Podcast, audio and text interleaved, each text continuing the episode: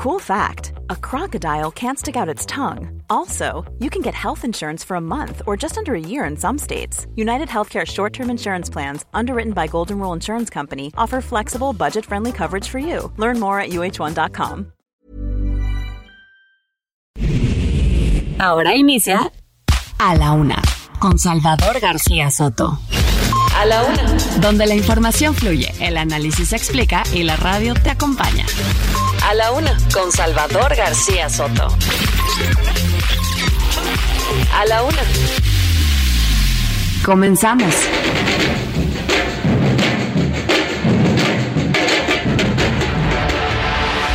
En mi forma de pensar le correspondería a Morena fijar la fecha, pero si no lo hace, pues entonces cada uno de nosotros tomará su decisión.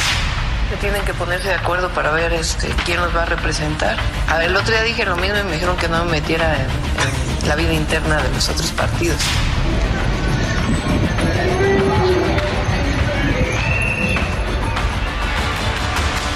porque la relación entre los países tiene que ser una relación de respeto a las soberanías de los pueblos. Es una excelente noticia. Tenemos patria, tenemos ya la vacuna patria como refuerzo. Hablaron del Pentágono a la defensa para pedir permiso porque querían sobrevolar nuestro espacio aéreo.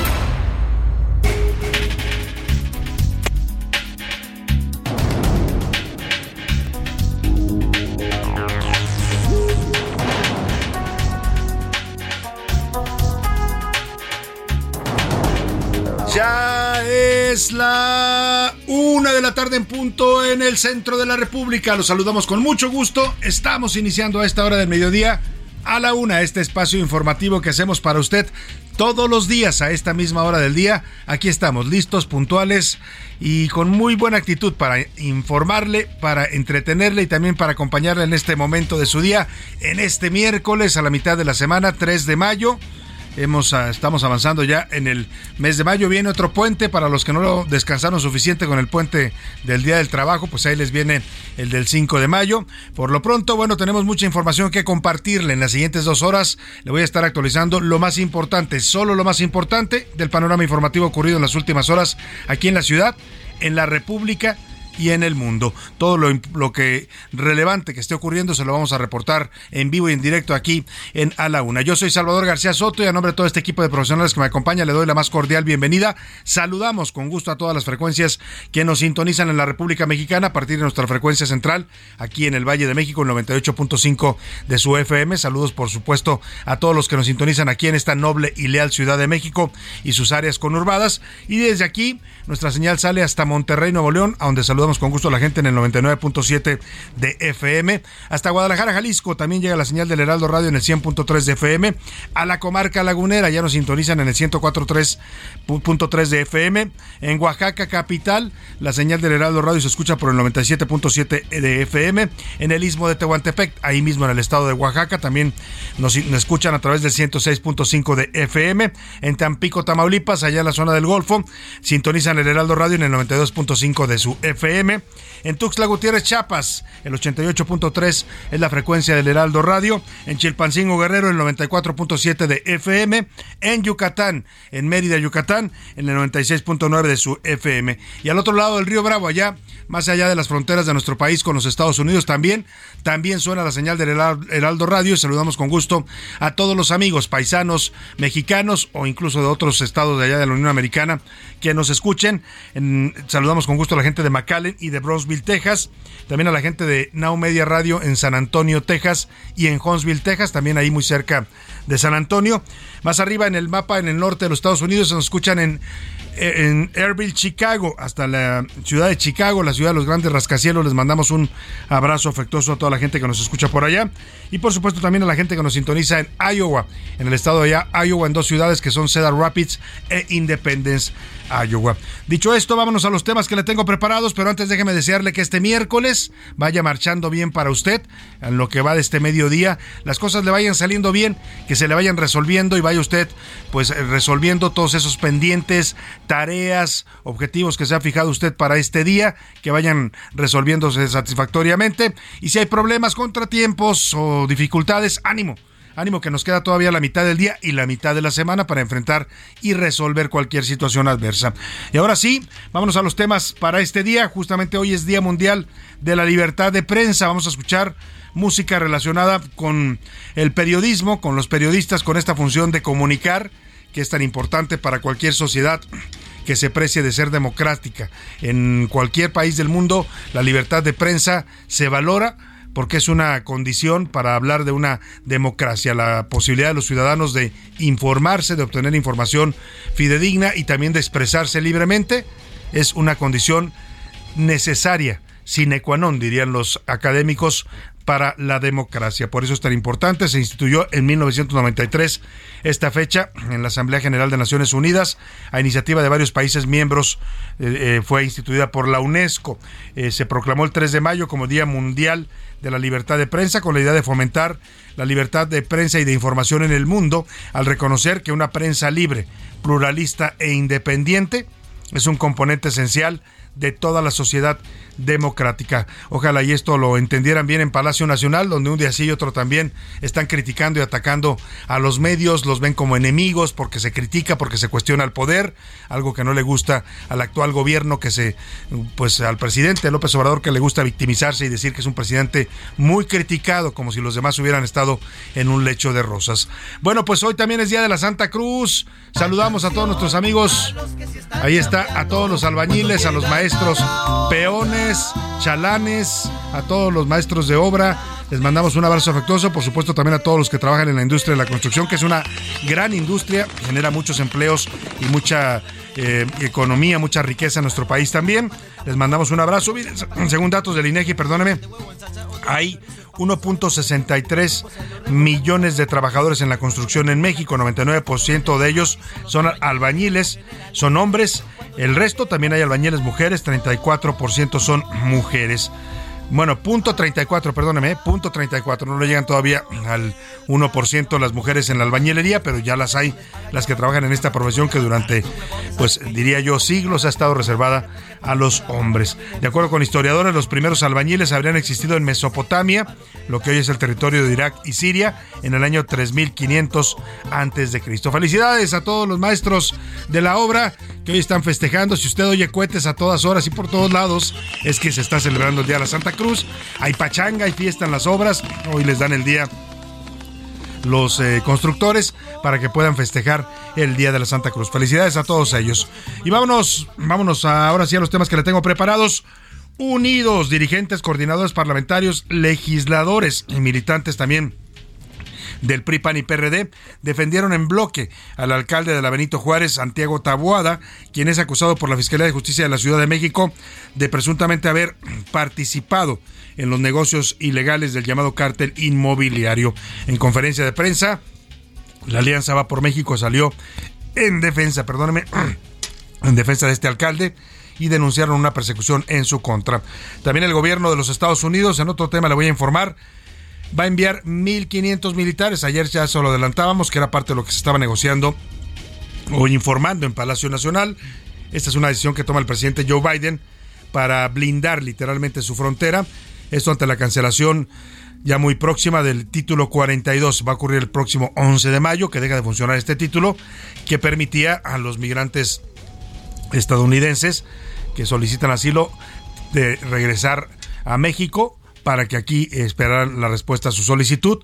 Bueno, pues ahora se está blindando literalmente la, la, frontera sur de Estados Unidos con soldados y militares del ejército. Y reclamo, mientras tanto aquí en México el presidente López Obrador hoy dio a conocer la carta que le envió precisamente al presidente Joe Biden en la que le reclama que la USAID, la Organización de los Estados Unidos para el apoyo y el desarrollo de la democracia esté financiando a organizaciones de la sociedad civil en México. Según el presidente, esto es un acto de injerencismo porque dice que esas organizaciones cuestionan y atacan a su gobierno. Impunidad en el terror. En Guanajuato fue asesinada a tiros la madre buscadora Teresa Magueyal desde el año 2020 buscaba a su hijo José Luis Apaseo y eso lamentablemente le costó la vida.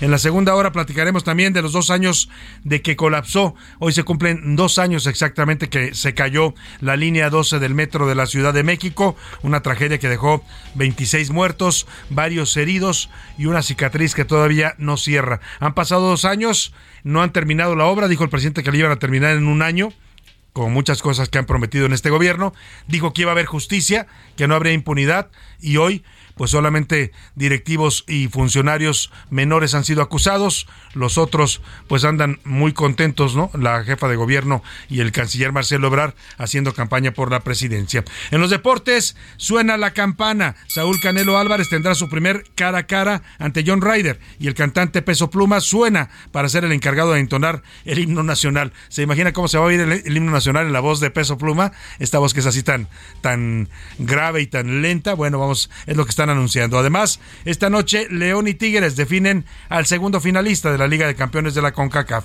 Y también en el entretenimiento, Anaya Rega nos va a contar que viene la cigüeña. Anaí nos va a platicar sobre Cristian Nodal y el nombre que le quiere poner a su bebé. De todo eso le vamos a informar en este miércoles. Quédese aquí en A la Una, donde quiera que me esté escuchando y cualquier actividad que esté usted desarrollando en este momento. Le mando un cordial abrazo y lo invito a que se informe con nosotros en las siguientes dos horas. Y para que usted participe, nos dé sus puntos de vista, sus opiniones y comentarios, le hago las preguntas de este miércoles. En A la Una te escuchamos. Tú haces este programa. Esta es la opinión de hoy.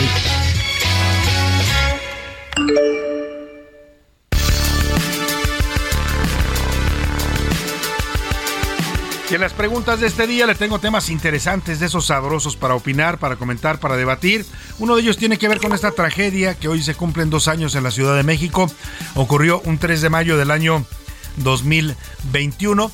Eran las diez y media de la noche más o menos cuando la ciudad se sacudía ante el colapso de dos puentes de la línea 12 del metro. 26 muertos, gente, personas que regresaban del trabajo, que iban a buscar descanso en sus hogares, quedaron ahí muertas entre los escombros de esta tragedia que muchos pues anticiparon, se habían hecho denuncias en redes sociales, se había hablado del mal estado en el que estaban los puentes, hubo cuestionamientos a esta obra desde que se creó en el gobierno de Marcelo Ebrard, en fin, no le dieron el mantenimiento adecuado y sobrevino la tragedia. Yo le quiero preguntar, hoy dos años después, ni hay justicia, ni han terminado la reparación de esta obra que habían anunciado para un año. Así lo dijo el presidente, está grabado cuando anuncia que el ingeniero Carlos Slim y su empresa de construcción van a encargarse de reconstruir este tramo afectado por este derrumbe y que en un año estaría listo. Bueno, pues hoy cumplimos dos años y la obra, bien gracias a la justicia, pues ahí están enjuiciando algunos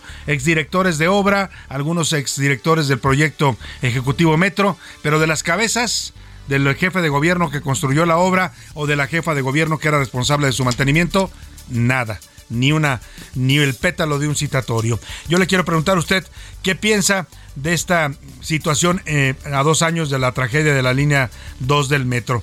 Le doy dos o tres opciones para que me conteste. No, no hay justicia, solamente están juzgando funcionarios menores o chivos expiatorios. Sí, se cumplió con la justicia como se prometió y la obra, hay que ser pacientes, va a estar lista. O de plano, pues los responsables hoy son corcholatas, ¿no? Y tienen patente de impunidad. A tres años, en otro tema, el segundo tema que le pongo sobre la mesa, a tres años y cuatro meses de que se comenzó la pandemia en México, cuando tuvimos el primer caso confirmado de COVID-19. Bueno, y sobrevino pues ya todo lo que usted se acuerda, ¿no? Esto pasó en el año 2020, principios de 2020, ha pasado ya tres años y cuatro meses. Hoy anunciaron con bombo y platillo que ya está lista la vacuna patria, la vacuna mexicana contra el COVID. La habían anunciado desde el 2020, se comenzó a producir, se tardaron nada más tres años y medio para terminar una vacuna cuando ya la mayoría de los mexicanos están vacunados. Un 80% de la población, un poco más. Los que no se han vacunado en México es porque de plano no quisieron, porque así lo decidieron ellos. Pero la vacuna la tuvimos disponible afortunadamente eh, en el sector público, en el sector privado, pues muchos tuvieron que ir incluso a vacunarse a los Estados Unidos. Pero el tema es que pues la terminan cuando ya la pandemia, no digo que se haya acabado, ¿eh? oficialmente no, no se ha dado por terminada esta pandemia por la Organización Mundial de la Salud, pero ya estamos en una fase mucho menos eh, grave, pues, porque los contagios cada vez son más graves, cada vez se parecen más a una gripe fuerte para que me entiendan, no hay riesgos ya graves. Y hoy se anuncia pues que ya está lista la vacuna patria. Pues yo le quiero preguntar, ¿usted cree que esta investigación y todo lo que gastamos los mexicanos en recursos públicos para crear esta vacuna valió la pena? ¿O vamos a terminar en otro desperdicios de recursos como los que nos está acostumbrando ya este gobierno? Le doy tres opciones para que me conteste. Sí, valió la pena porque ya tenemos una vacuna propia.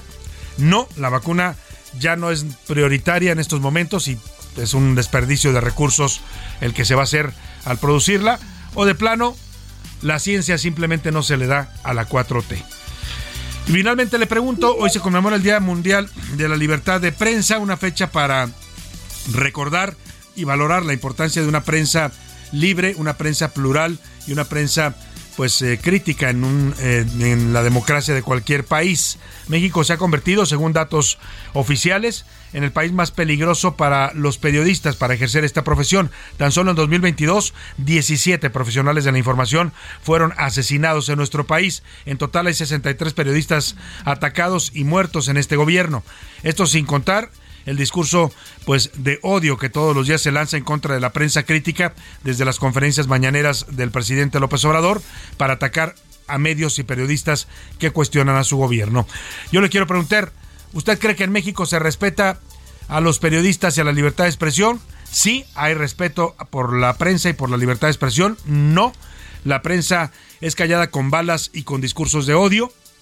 O Mientras si eres prensa que habla bien del presidente, entonces no te van a hacer nada. Pero si eres prensa crítica, cuidado, porque se peligra. Ahí están los eh, temas que le pongo sobre la mesa. El número para que nos marque 55 18 41 51 99. Ya sabes que nos puede mandar mensajes de texto o de voz. Me parece que también tendremos algunos boletos para regalar. Ahora le voy a preguntar a José Luis Sánchez para que nos más adelante le diré la dinámica para que se vaya a ver estos boletos y de qué espectáculo se trata. Por lo pronto, comuníquese con nosotros, haga contacto y ayúdenos a hacer este programa que es suyo. Y ahora sí, nos vamos al resumen de noticias, porque esto, como el miércoles y la mitad de esta semana, ya comenzó.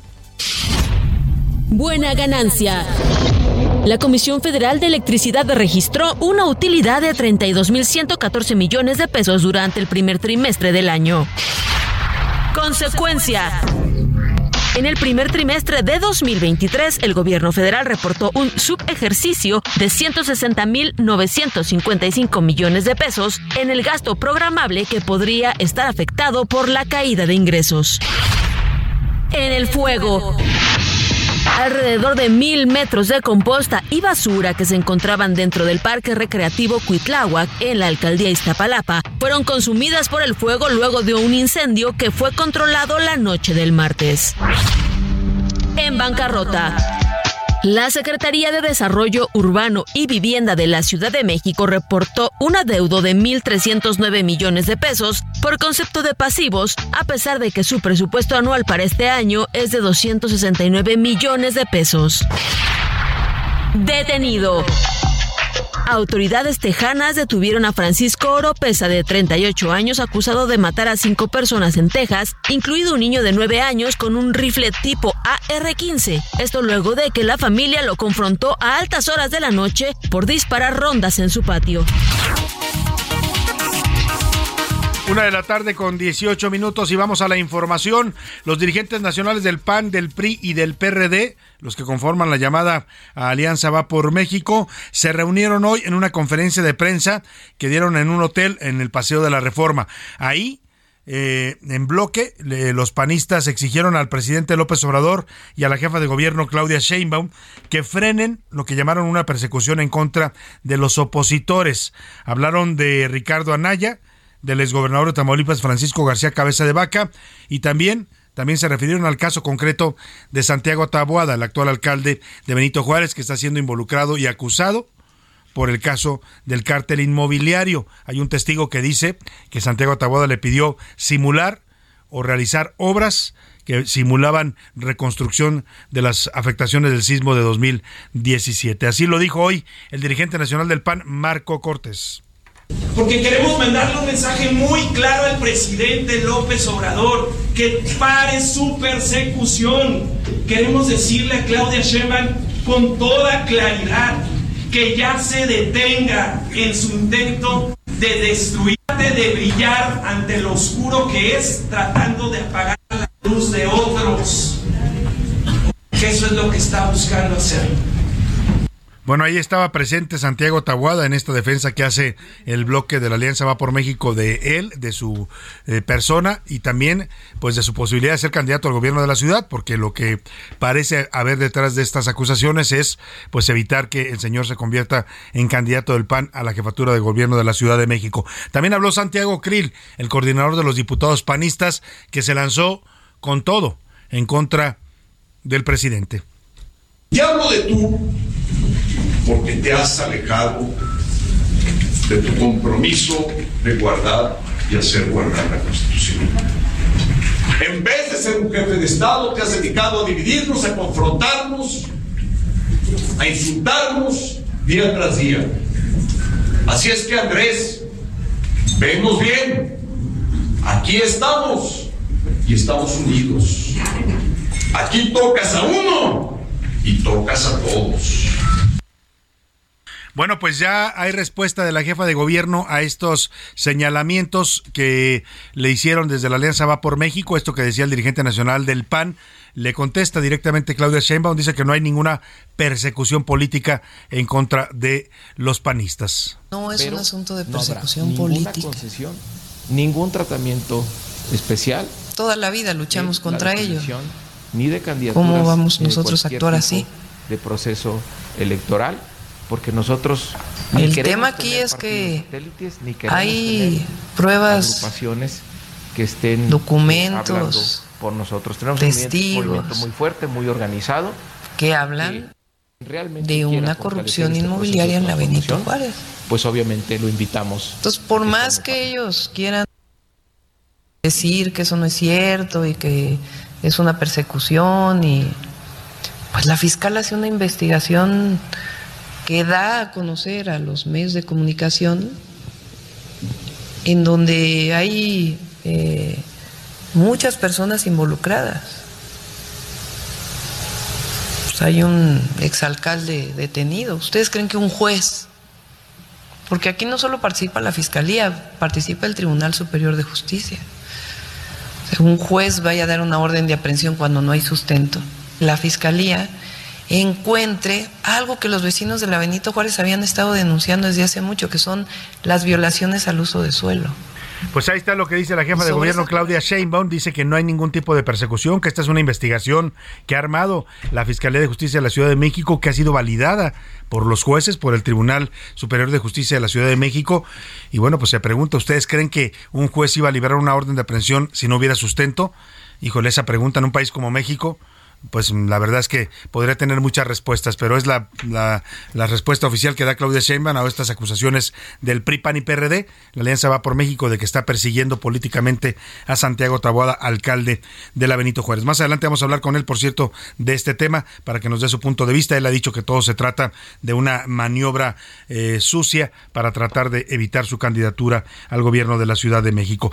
Y es que un empresario que es parte de un grupo llamado City Tower, estos que hacen enormes torres de departamentos por la ciudad, eh, hizo una acusación. Se ofreció como testigo de la Fiscalía de Justicia en esta investigación y dijo que le pidió directamente a Santiago Taguada el realizar algunas obras de reconstrucción de daños del sismo de 2017 a cambio de otorgarle un permiso para construcción. Más adelante le voy a preguntar, le voy a presentar lo que dice este testigo que han apodado Dionisio, así lo denominó la Fiscalía de Justicia de la Ciudad de México. Escuchemos parte de lo que ha dicho, de lo que ha, de lo que ha dicho el empresario sobre este tema. El nuevo alcalde ya, Santiago nos citó en sus oficinas que estaban en el edificio BJ2 y nos solicitó que apoyáramos en la remodelación del edificio, dado que, como comentaba anteriormente, tenía daños por el sismo. Él me comentó que se tenía un presupuesto de aproximadamente 25.6 millones de pesos, aunque probablemente según se avanzaran las obras, el presupuesto y el costo de la obra aumentaría. Y en dicha llamada también me pidió que me reuniera con el señor De manera que le pudiéramos entregar todos los, todos los materiales de soporte como estimaciones y números generadores, igual que los calendarios, programas de obra y avances, para que ellos pudieran hacer con esa documentación la facturación y cobro.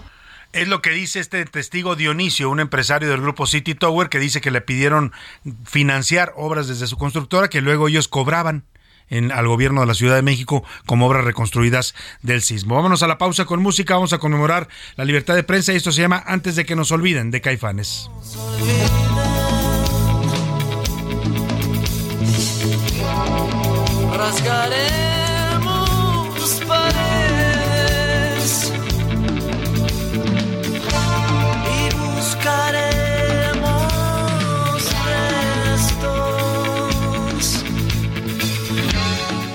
En un momento regresamos.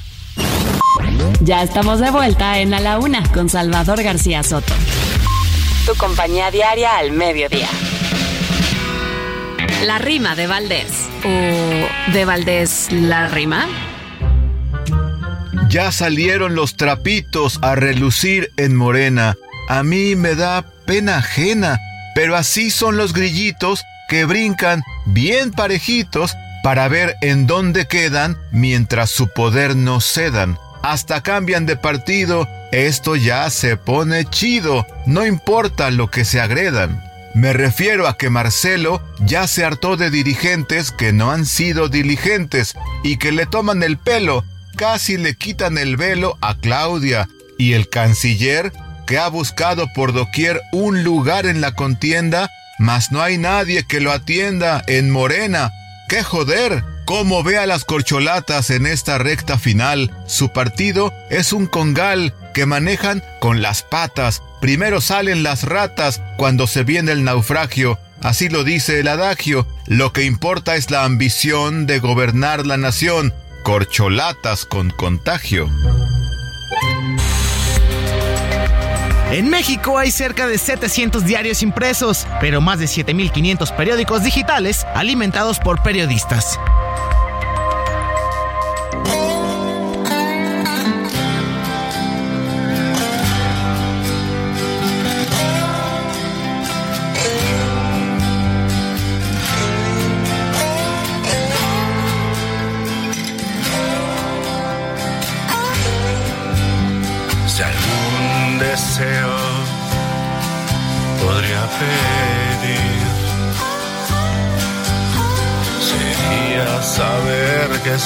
Iba a morir. Escrito estaba ya mi destino y su punto final. Real de 14 escuchaba tocar. Pensaba en temas e historias para contar. La vida tenía otro plan, cobrar muy caro el precio por no callar. Doce disparos a las doce del día Cerca del río 12 me quitaron la vida. La mala hierba no se secó. Muy al contrario, ahora está en cada rincón.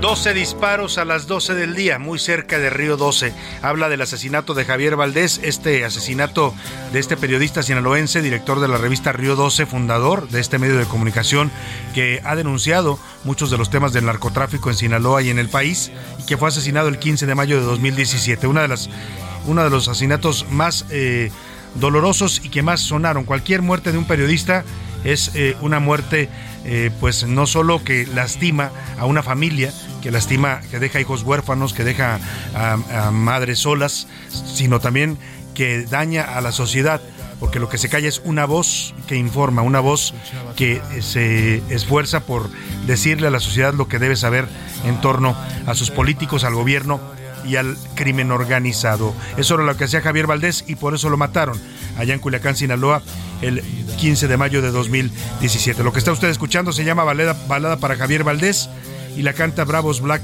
Ambuches. Es una canción que se hizo para el soundtrack de un documental en torno a la vida de este periodista que es una de las víctimas de la violencia en México. Escuchemos un poco más de la balada para Javier Valdés y así recordamos a este periodista caído por hacer su trabajo en México. 12 disparos a las 12 del día, cerca del río 12 me quitaron la vida. La mala hierba no se secó, muy al... A la una, con Salvador García Soto. El ojo público. En A la Una tenemos la visión de los temas que te interesan en voz de personajes de la academia, la política y la sociedad. Hoy escuchamos a Luis Farías Mackey en Buscando Sentido. El ojo público. Salvador, muy buenas tardes. No cabe duda que vamos en un tobogán en caída libre. No terminan de serenarse las notas sobre la clase premier del general secretario, las declaraciones de guerra a los Estados Unidos de Norteamérica, la oscura noche legislativa y la fotografía en Palacio que borra al poder legislativo y exhibe sometidas a las corcholatas, a las que hubieron de llevar a Palacio para hacer explícito el destierro no concluido ni perdonado de Monreal que pisaba nuevamente la sede del Poder Ejecutivo, sin obviar lo del INAI y los arteros ataques a la señora ministra Piña y a la propia Corte Suprema Corte de Justicia y sus funcionarios. Y no terminaba esto cuando en la línea de flotación de la alicaída 4T pega un torpedo llamado Andy y sus amigos. Andy, habrá que decirlo, no es José Ramón y sus lamentables ostentaciones, ni el menor de los hijos de López Obrador y su juventud asediada por los demonios del poder. Andy es el poder tras el trono. Las fuerzas políticas no fueron capaces de esperar el desenlace del Estado de México para declararse la guerra electoral presidencial, que así empieza con muy malos augurios. Por otro lado, las andanzas, los alcances y los poderes del hijo más cercano al presidente de la República se sabían desde hacía mucho tiempo y todo era cuestión de tiempo. Y este ya llegó. Ahora sí, las palabras se regresan hasta Palacio. Lo mejor es lo peor que se va a poner. Muchas gracias, Salvador. A la una, con Salvador García Soto.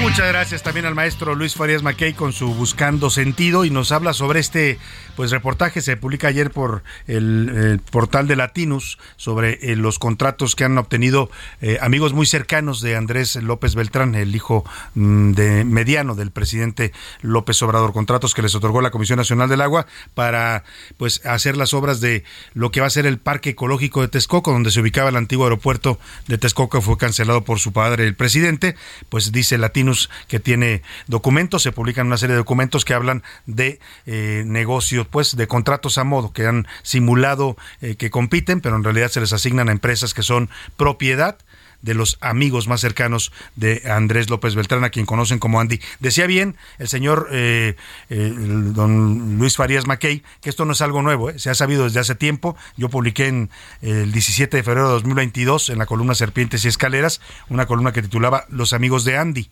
Hablaba entonces yo más que de contratos, que es lo que documenta hoy Latinus, contratos millonarios para diversas obras públicas.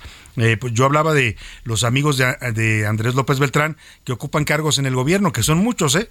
Sus amigos de la preparatoria, de la universidad, todos tienen un buen cargo y cobran en el gobierno. Está, por ejemplo, Emiliano Calderón, que es coordinador de estrategia digital en el gobierno federal. Está Carlos Martínez Velázquez, que es el director del Infonavit, es amigo también de Andy. Antonio Martínez Velázquez, secretario de Cultura de Tlaxcala. Marat Baruch Bolaños, que es subsecretario del Trabajo pues se ve que a los amigos de Andy les ha ido muy bien. La Comisión Nacional del Agua hasta ahora lo hemos buscado, nos han dicho que no han eh, no van a fijar, no han fijado hasta ahora una posición, no han respondido a estos señalamientos que hace el portal Latinos. Ahí estaremos comentando estos temas. Por lo pronto, ya le comentaba que la Fiscalía Capitalina pues eh, acaba de acusar al alcalde de Benito Juárez Santiago Tabuada, todo lo que ya desató esto, la respuesta eh, de la Alianza Va por México, del PAN en particular, que dice que esto es una persecución política, la respuesta de la jefa de gobierno Claudia Sheinbaum, que niega que haya persecuciones políticas en su gobierno y dice que se trata de una investigación sustentada y que tiene pruebas de la corrupción en que incurrió Santiago Tabuada. Pero por lo pronto, Mil Ramírez nos, nos explica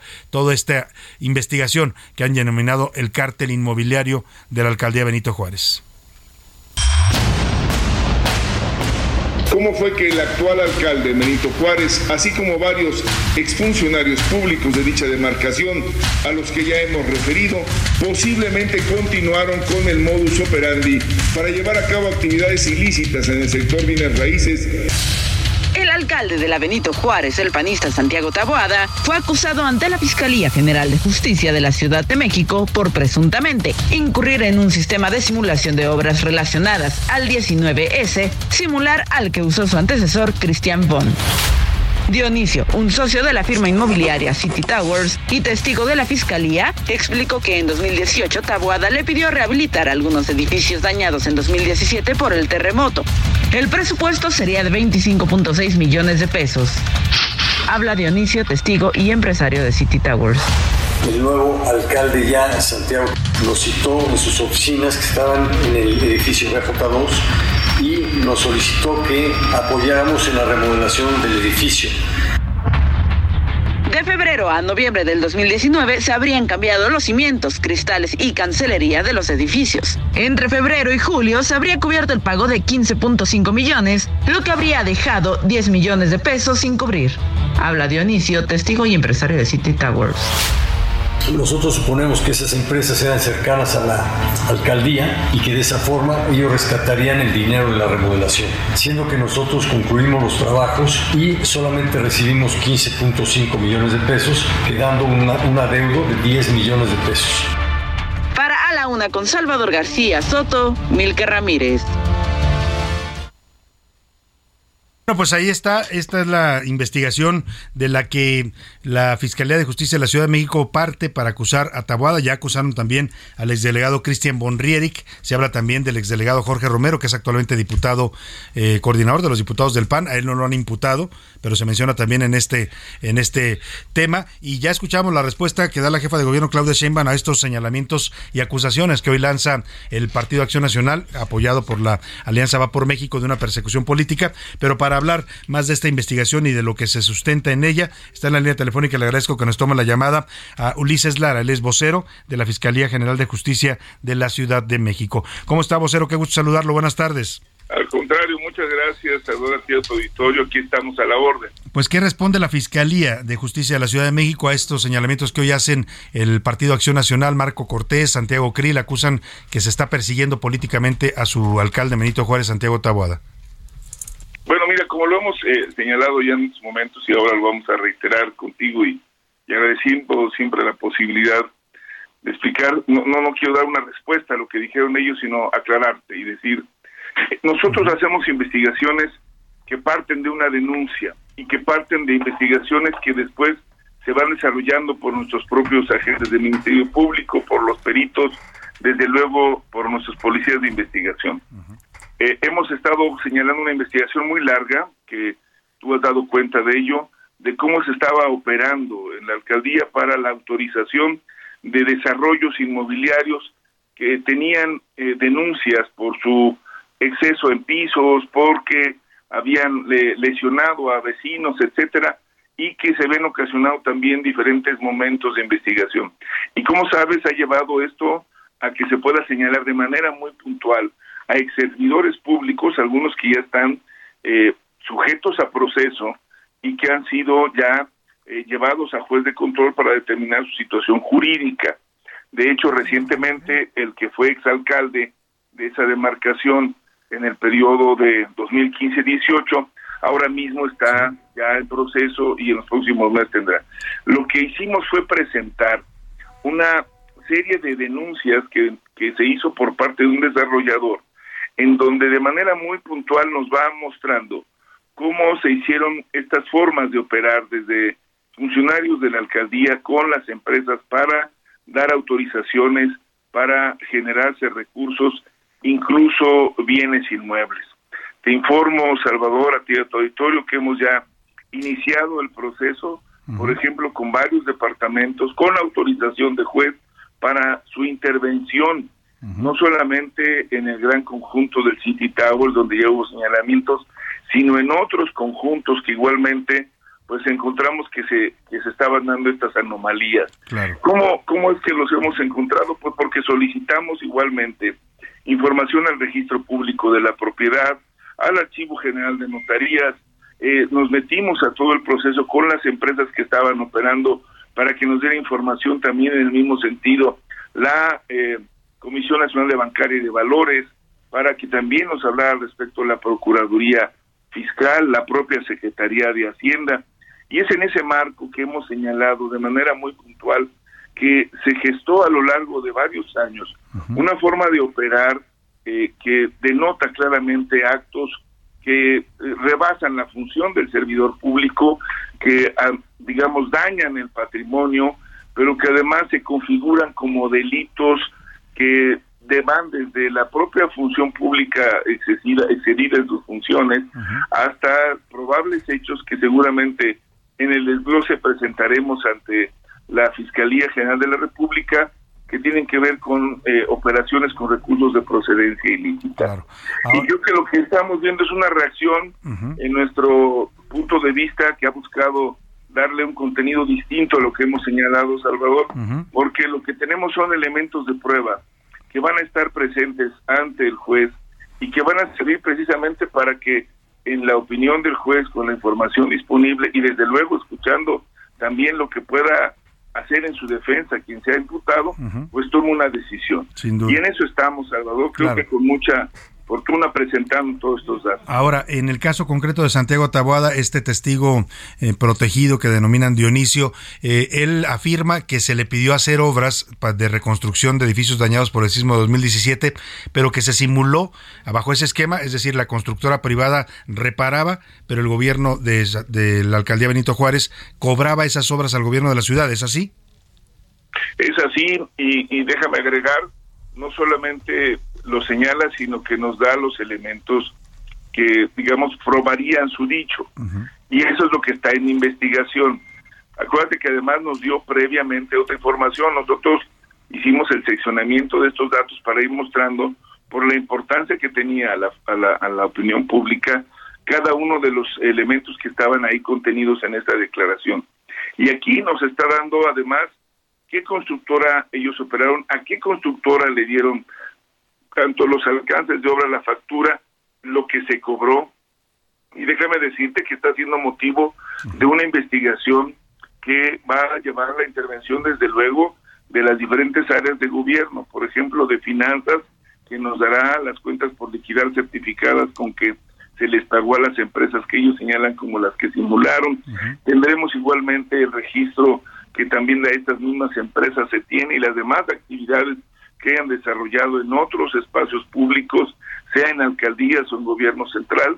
Se está trabajando igualmente, como comentamos, en la eh, actividad principal y cómo estaban constituidas estas empresas. Y vamos a presentar en breve, pues yo espero ya el resultado de esta de esta parte de la investigación. Pero lo que hoy tenemos es esta denuncia que muestra pues una conducta que puede ser tipificada como probable delito. Claro. Pero en tanto no tengamos la carpeta, no no lo vamos a, señalar más allá de eso, pero lo que no podemos es ser omisos ante un señalamiento puntual de estas circunstancias que consideramos grave y de vital importancia para los ciudadanos de la ciudad, pero por supuesto de Benito Juárez. Ahora, el alcalde tendrá la posibilidad de defenderse como cualquier ciudadano y le pregunta, en el caso hipotético de que se le encontrara responsable de esto que acusa este testigo protegido, de que los jueces así lo decidieran con base en los elementos que presenta la Fiscalía, ¿él puede ser eh, detenido, puede ser eh, consignado o pues, se le tiene que desaforar? ¿no? No, ¿Cómo es el procedimiento? Bueno, la, primera la primera parte te la respondo muy rápido. No hay fuero para los diputados ni para los alcaldes en nuestra constitución de la Ciudad de México. La segunda es, sería que tenemos nosotros que abrir una carpeta en donde se le formularan las imputaciones si es que fuera esa la calidad o como testigo si es que fuera la otra.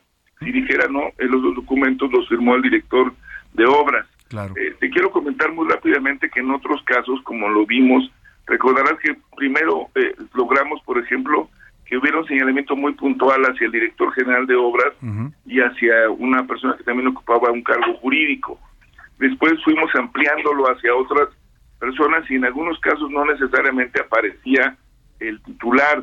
Nosotros tendremos que hacer todo lo necesario para presentarlo y en el momento ya que sea, como te decía, de testigo imputado, pues desde luego la persona tendrá, conforme a nuestro Código Nacional y nuestro sistema penal, pues la defensa de sus derechos con un asesor jurídico que tendrá que desvirtuar lo que nosotros le estamos señalando y por supuesto pues tomar una determinación el juez sobre lo que se está presentando ante él. Finalmente, Ahora mismo estamos en este trabajo y yo espero que también igualmente les informemos de, de lo que sean los avances de este proceso. Ahora, finalmente le pregunto, señor vocero, estamos conversando con Ulises Lara, vocero de la Fiscalía de Justicia de la Ciudad de México. Hablaba usted de que están interviniendo algunos departamentos. Yo le quiero preguntar, para la gente que compró esos departamentos que hoy es propietario, ¿hay algún riesgo? ¿Ellos se van a ver afectados por estas investigaciones o ellos no tienen nada que ver? Pues, pues nada que ver ahora mismo el resto. Quiero decirte que desde luego eso ha sido una de las tareas que hemos estado preocupando mucho, Salvador, y agradezco la pregunta porque al principio recordarás que hubo mucha inquietud respecto a si toda la legalidad eh, que se había, digamos, eh, puesto entredicho en la obra pondría en riesgo a los propios titulares. Te quiero decir que hay casos muy graves. Si hay un caso muy grave en donde una persona tenía autorizado un constructor solamente para la construcción de 11 departamentos y el señor construyó 55. Uf y déjame decirte que además hemos encontrado que esta misma persona cuyas autorizaciones se las fue dando un servidor público de la alcaldía no era tampoco ingeniero ni tampoco director responsable de obra.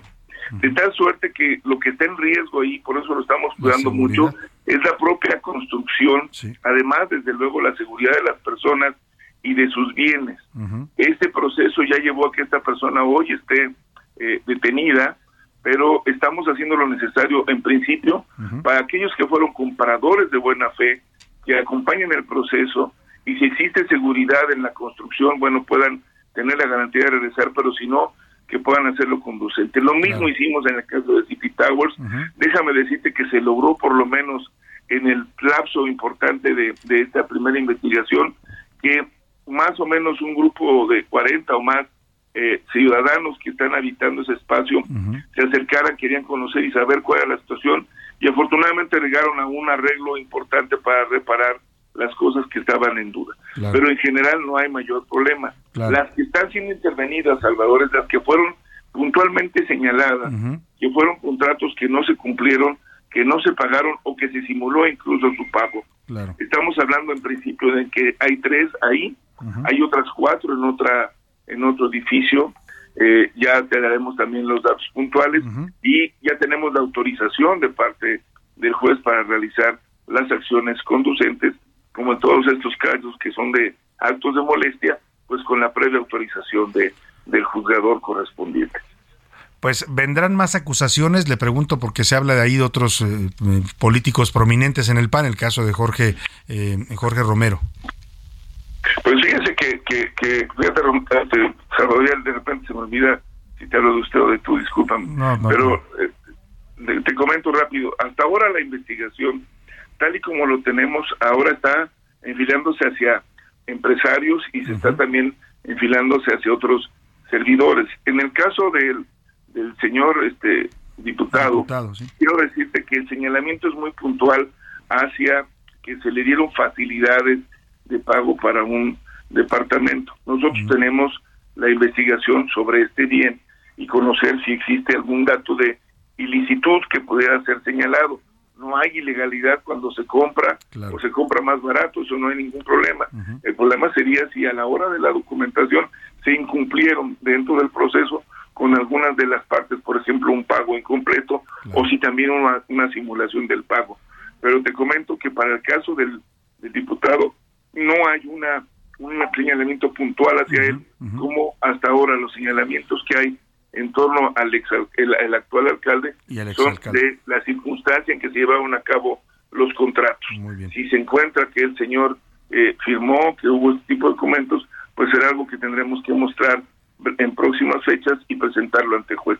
Pero por ahora esto tenemos y tenemos pues otras líneas de trabajo que estamos ahora mismo pues, completando, sobre todo con las empresas, Salvador. Claro, seguiremos atentos a las investigaciones de la Fiscalía de Justicia de la Ciudad de México. Por lo pronto le agradezco, como siempre, la confianza en este espacio. Gracias, Ulises Lara. Al contrario, muchas gracias por, para ustedes y su auditorio, Salvador. Buenas tardes. Es el vocero de la Fiscalía de Justicia de la Ciudad de México, pues ahí está, pues dice que está todo sustentado en esta acusación al alcalde Santiago Tabuada. Nos vamos a la pausa con música. Por cierto, habíamos pactado una entrevista con Santiago Tabuada, no nos pudo contestar. Bueno, pues siempre buscamos las dos voces para que usted esté al tanto. Se llama esta canción Las increíbles aventuras del señor Tijeras. Es Charlie García cuando formaba parte del dueto Sui Generis en 1974.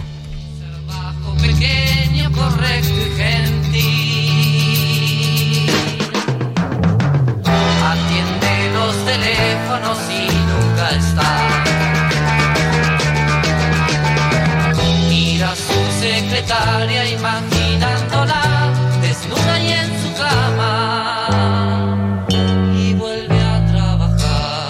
momento regresamos.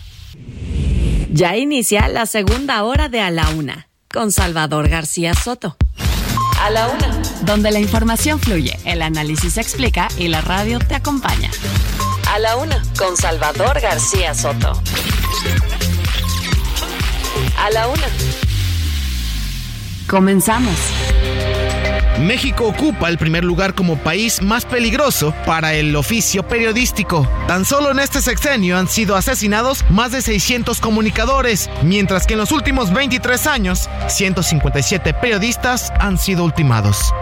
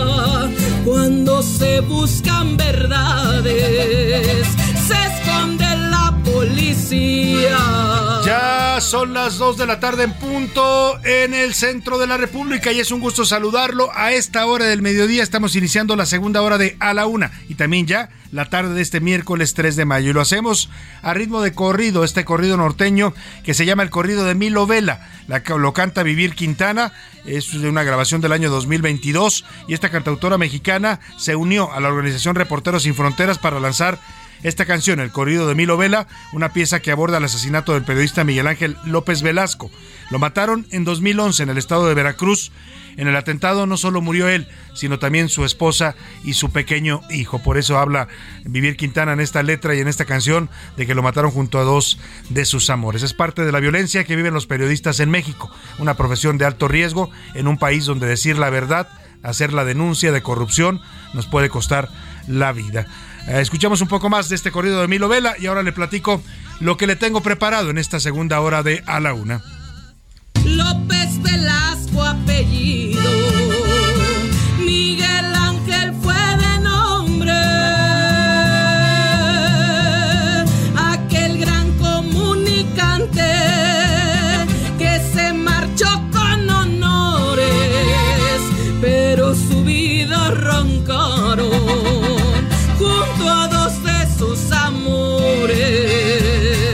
Vamos a continuar con más. Eh, La vida la arrancaron y en México los principales agresores de periodistas, contra lo que se piensa, sí, el crimen organizado es una de las fuentes más altas de agresión, el narcotráfico, eh, los eh, periodistas que denuncian a organizaciones del crimen, que publican reportajes sobre estos temas en varios estados de la República, suelen ser agredidos, amenazados, atacados, secuestrados, pero también el otro y el mayor la mayor parte, hay una investigación de Reporteros Sin Fronteras que documenta que más del 70% de las agresiones contra los periodistas provienen del poder político.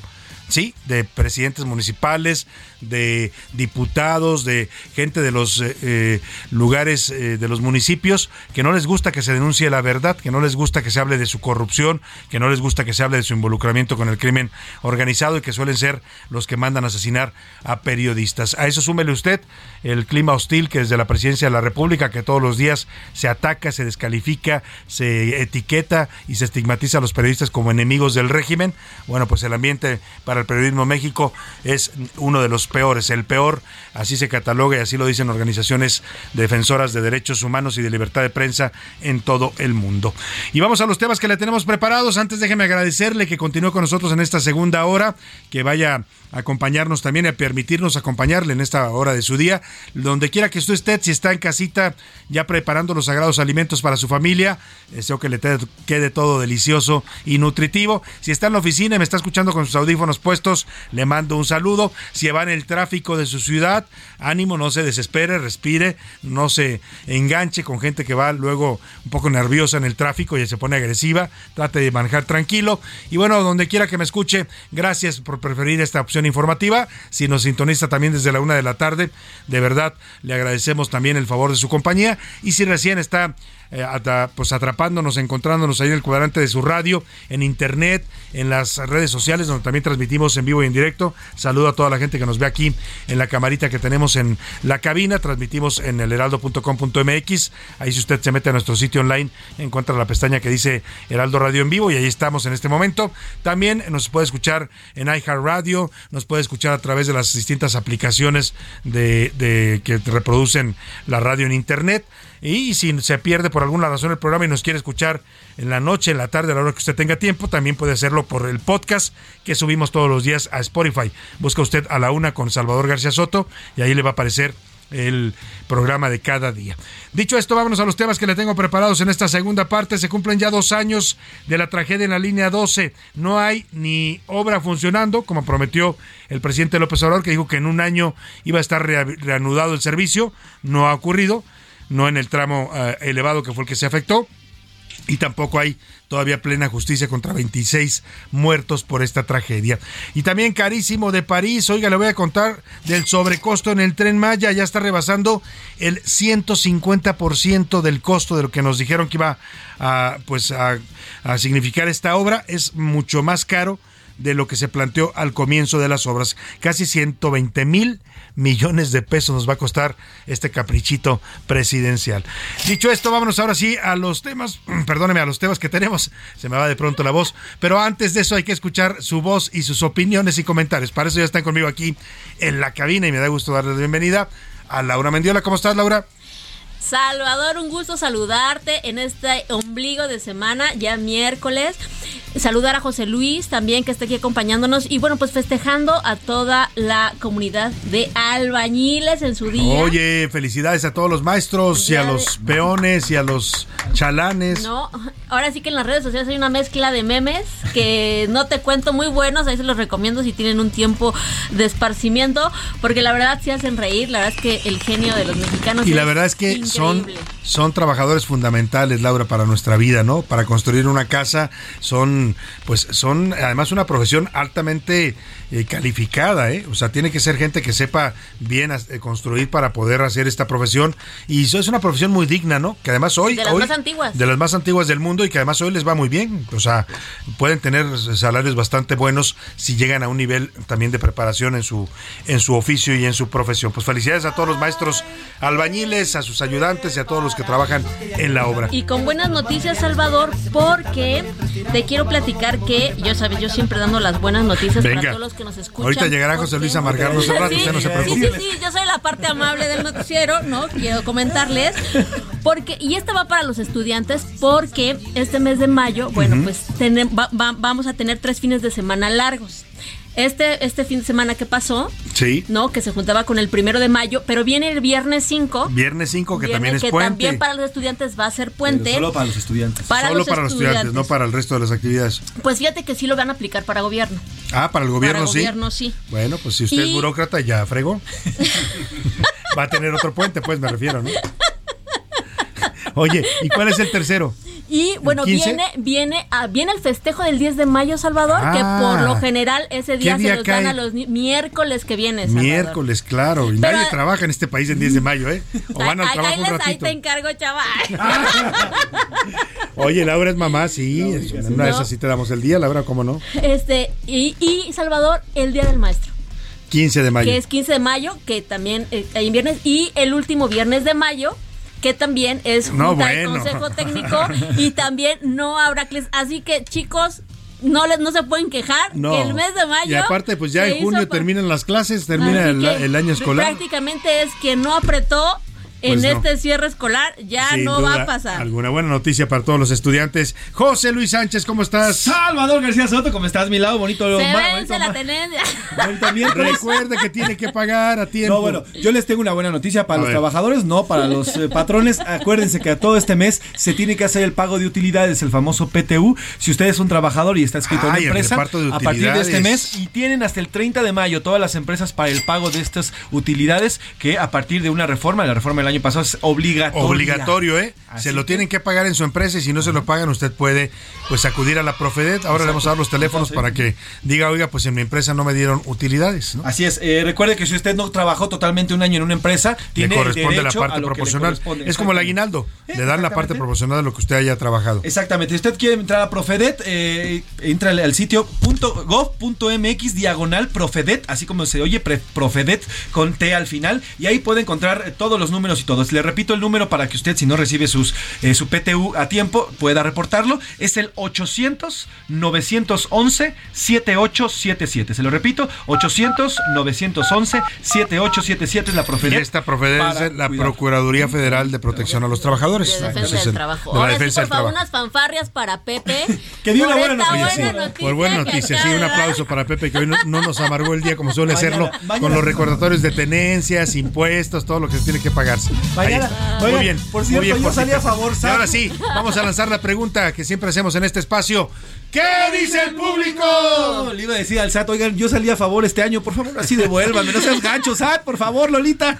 Pero bueno, a ver, saludos por acá, lo dicen Salvador García Soto, buena tarde. El tema de, eh, todo lo que se construyó en la Benito Juárez, de verdad que es lamentable. Yo he vivido aquí durante 65 años y en los últimos 15 he percibido un aumento en la construcción de edificios, pero además sin ningún tipo de daños y sin ningún tipo de planeación porque se llevan el agua y el tema del tránsito es horrible. Saludos, Salvador, te saludo desde la Narvarte, Colena Narvarte. Nos dicen por acá.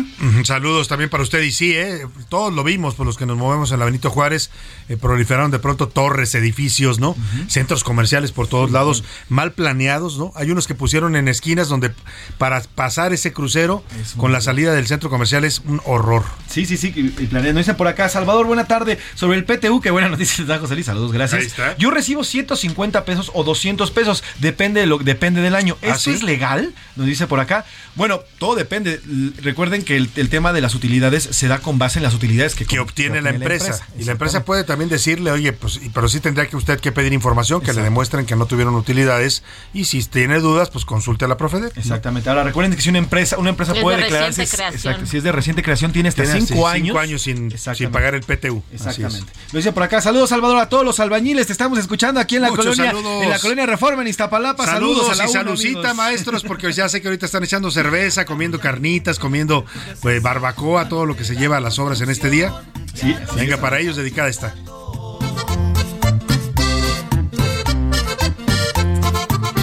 Nos dice José García Marmolejo también. Buenas la tardes, cumbia del Salvador. albañil, así se llama esta canción. El albañil lo dice por acá. Saludos, felicidades por el Día Internacional de la Información a ustedes y felicidades también a todos aquellos que trabajan en la construcción, a los ingenieros, a los albañiles. Feliz Día de la Santa Cruz, nos dicen por acá. Saludos, Salvador. Muchas gracias, felicidades a todos los crucitos también. Hay cruz, hay cruz en hombre y A cruz los mujer, que ¿no? les van al Cruz Azul también. También a los cruzazulinos que sufren tanto, pues un día que se lo celebren. Nos dice Alberto desde Colima respecto al tema del metro, un claro ejemplo de lo que la 4T está haciendo respecto a la carta de AMLO a Biden, citando a José Agustín, diciendo que creo que Biden, aunque respeta, lo usará como papel de baño. Así es seguro. Lo dice por acá. Pues no le ha ido muy bien al presidente con esto de mandar cartas eh, a otros presidentes, ¿eh? siempre o no le contestan o le contestan tarde o no, no le ha ido muy bien, no le fue bien con los reyes de España, no le fue bien con la reciente carta que mandó a China, tampoco espero que, bueno, no sé Que es cómo la vaya con segunda que le manda a Biden. A Biden es la segunda y luego no la responden. Sí, aparte le, res- le responden los voceros, ni siquiera le responde el presidente. En fin, nos dicen por acá, saludos Salvador, un abrazo a todas las familias que hoy, hace dos años, perdieron a un familiar, perdieron a un ser querido por un tema de Ah, corrupción. sí. No hay otro nombre más que corrupción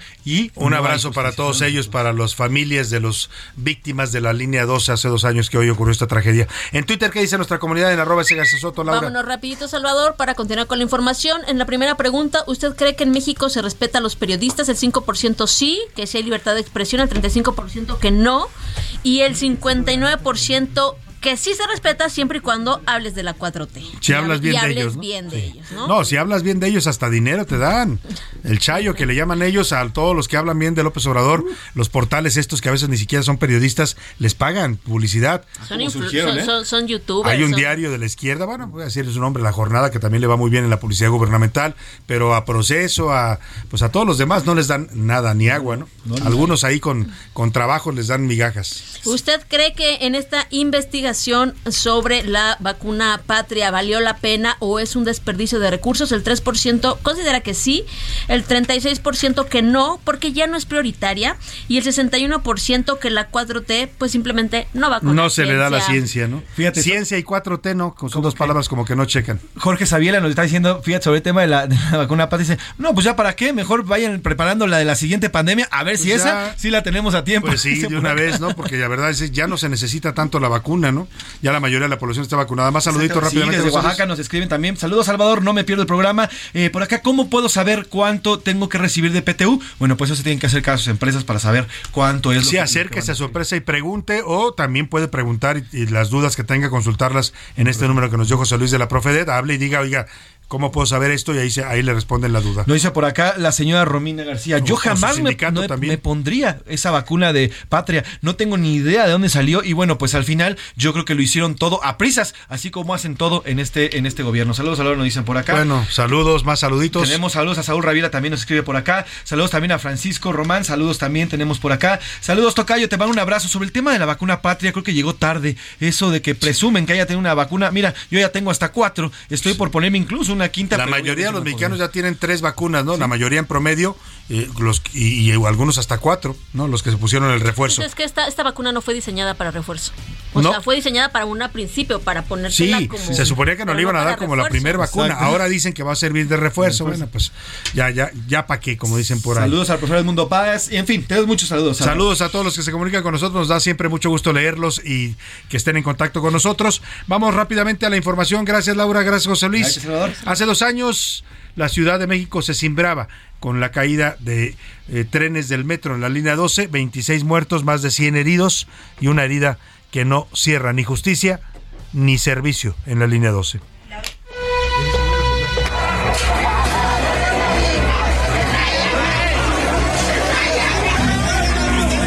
Veníamos todos y de repente un tronido muy fuerte.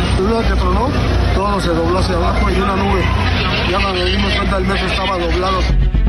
Dos años y contando de una de las tragedias más grandes que han ocurrido en el metro y en nuestro país. 26 personas inocentes murieron y más de 100 resultaron heridas tras el desplome de la línea 12 en punto de las 22 horas, 11 minutos y 14 segundos de aquel lunes 3 de mayo de 2021, que marcó un antes y después para las víctimas, que su único error fue tomar el metro. Yo nomás le pido al gobierno que por favor se quite el corazón con nosotros, ya basta de burlas. Yo no puedo trabajar, no puedo ¿Qué apoyo te pueden brindar si desde un principio nunca te ayudaron? Ahora, ¿con qué se va a lavar las manos el gobierno? El metro no se construyó solo.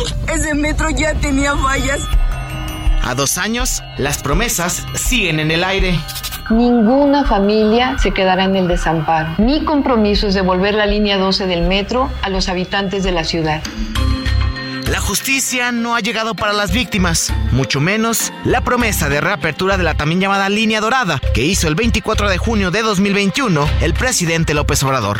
A más tardar en un año está funcionando de nuevo la línea, con toda la seguridad, y es mi palabra.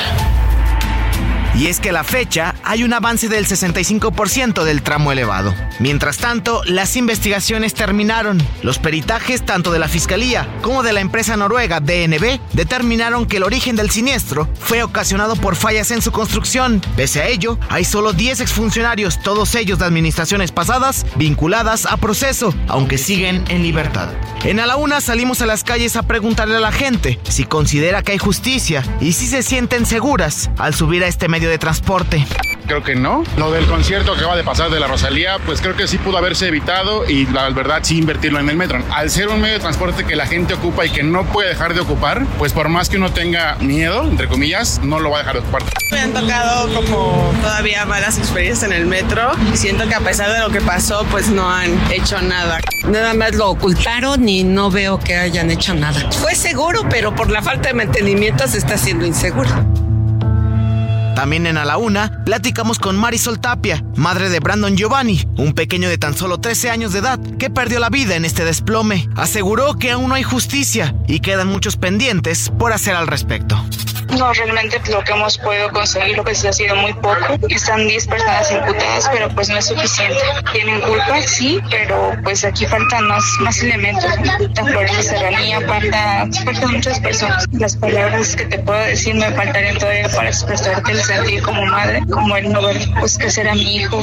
Ha sido un proceso psicológico y emocional con lo cual he lidiado todos los días. Tal pareciera que hoy en día las víctimas son ellas y no nosotros. Nosotros estamos en una noche en la cual no pedimos estar esa noche. Si estamos aquí, pues nadie lo pidió. Fueron consecuencias de algo que se pudo haber evitado. Sabíamos que esta línea estaba mal y nunca hicieron nada, porque nada de lo que ellos han dicho ha sido verdad. Así, se cumplen dos años de la tragedia en el metro, que paralizó a todo México. Para la una con Salvador García Soto, Iván Márquez.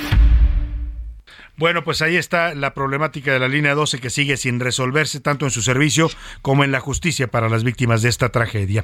Oiga, hoy es Día Mundial de la Libertad de Prensa, le decíamos desde el inicio, y bueno, está en la línea telefónica y le agradezco que nos tome esta llamada a María de Becky. Ella es oficial del programa Verdad y Memoria de la organización Artículo 19 que defiende el trabajo de los periodistas en México. ¿Cómo está María? Qué gusto saludarla. Buenas tardes. Igualmente, muy buenas tardes. Muchas gracias Eh, por el espacio. Lo primero que le quiero preguntar, María, eh, además de la problemática pues eh, propia del periodismo en México, es estos señalamientos que ha hecho el presidente López Obrador. Lleva varios días diciendo que Reporteros Sin Fronteras recibe financiamiento de la USAID, del gobierno de Estados Unidos, y que esto es algo, dice él, eh, injerencista. Incluso manda una carta hoy al presidente Biden. ¿Qué dicen ustedes en Reporteros Sin Fronteras?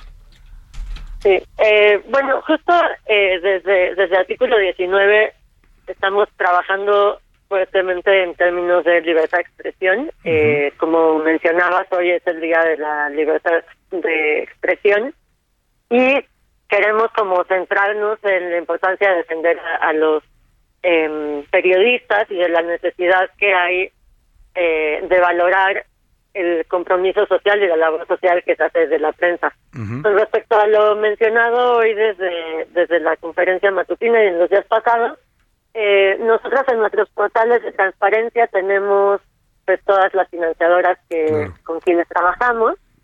Y algo muy importante es que recibir fondos de una financiadora no hace que tengamos que tener cierta agenda o cierta otra agenda. Y sobre todo es importante decir que el dinero que se recibe desde las agencias de cooperación de, de Estados Unidos tienen que ver o están enmarcadas en acuerdos binacionales que se firman entre los dos estados para que pueda haber estas eh, sí pues esta cooperación internacional estos financiamientos a organizaciones de la sociedad civil que son de alguna manera contrapesos del, del estado y que tratamos de pues eh, hablar de qué es lo que está pasando en el país para justamente tener un mejor país para todas y todos. ¿no? Eso es Más allá importante. de cualquier confrontación. Eso es muy importante lo que dices, contrapesos del Estado. Reporteros sin Fronteras no se propone ser ni adversario ni enemigo político del presidente, que es como él trata de ubicarlos. No, claro, nosotras eh, siempre, bueno, eh, te, te comento que, que yo soy de artículo 19. Perdón, sí, de artículo Fronteras. 19, quise decirte, Sí. perdóname, sí. Nuestra organización también hermana, pero nada más para, Ujú, Sí, para claro. aclarar desde donde hablamos. Eh, pero claro que no, nosotras desde un principio, desde que, bueno, Artículo 19 es una organización inglesa originalmente que lleva ya muchos años en México y desde el inicio hemos sido, pues, digamos que parte de nuestra tarea es vigilar y tratar de, de señalar lo que se está haciendo bien y también mal por parte del Estado, ¿no? Entonces no es que tengamos una eh, una enemistad específica con este gobierno, por el contrario, ¿no? Eh, nosotros eh, tenemos espacios de colaboración y de diálogo con el Estado, pero no podemos dejar de hablar del tema del, del- de las pues sí, de las agresiones a la prensa, ¿no? Claro. De- el año pasado, solo el año pasado, eh, nosotras documentamos 696 agresiones contra la prensa y 12 periodistas asesinados en relación con su labor, ¿no? Entonces, creemos que en este día de la libertad de expresión tendríamos que estar hablando no de, de los financiamientos, sino Sí. de quiénes son estas personas que han sido asesinadas y por qué nos faltan a todas Claro. Como sociedad y cuál es el impacto de que se siga agrediendo Sí, a la sí. prensa en, en nuestro país. Si te parece, María, vamos a retomar la conversación porque nos cortó ya, nos corta la guillotina, pero regresando a la pausa para que nos des los datos precisos que hoy ustedes dan hoy a conocer sobre la situación del periodismo en México. Ya estamos de vuelta en A la Una con Salvador García Soto. Tu compañía diaria al mediodía. El salario promedio de un periodista es de 7 mil pesos al mes. La primera escuela especializada en periodismo en México es la Escuela de Periodismo Carlos Septién García, fundada en 1939.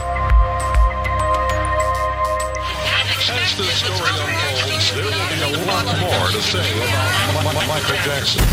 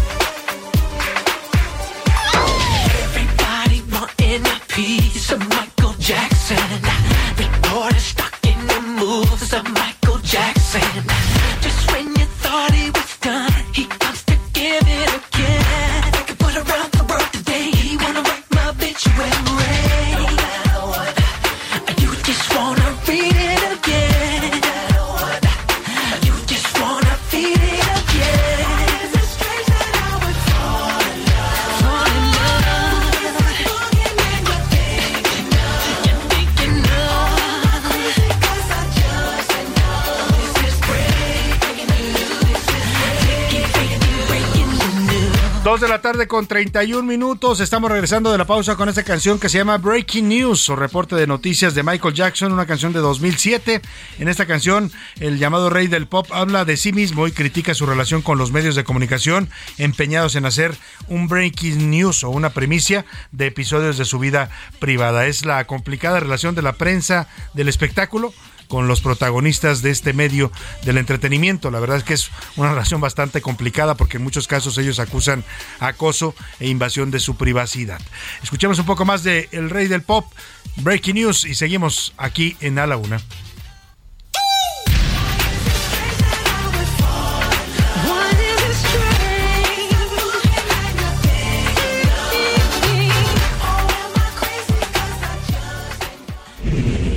A la Una con Salvador García Soto.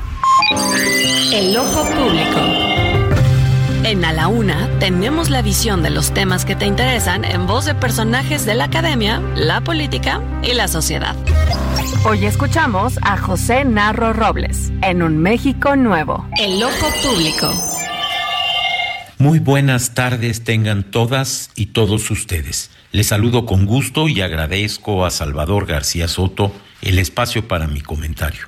Inicio por decir que no puede existir un México nuevo sin un cambio radical en los políticos y sus partidos. Lo que sucedió en el Senado el viernes pasado es simplemente un episodio negro, desastroso y vergonzante.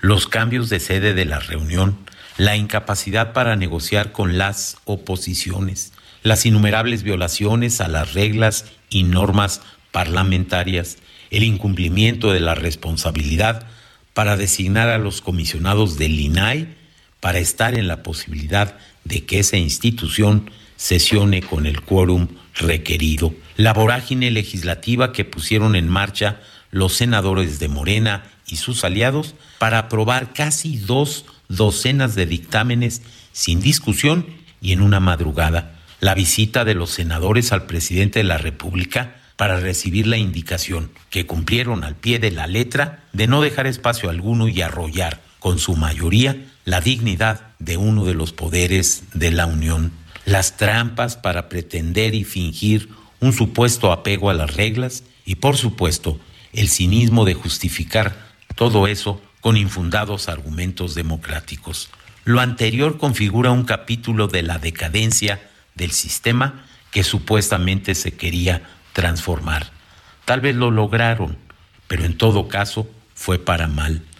La verdad es que solo se puede decir que fracasaron los políticos, que las y los senadores de Morena y acompañantes escribieron una página fétida que será recordada como un ejemplo de lo que no debe suceder nunca más en nuestro país.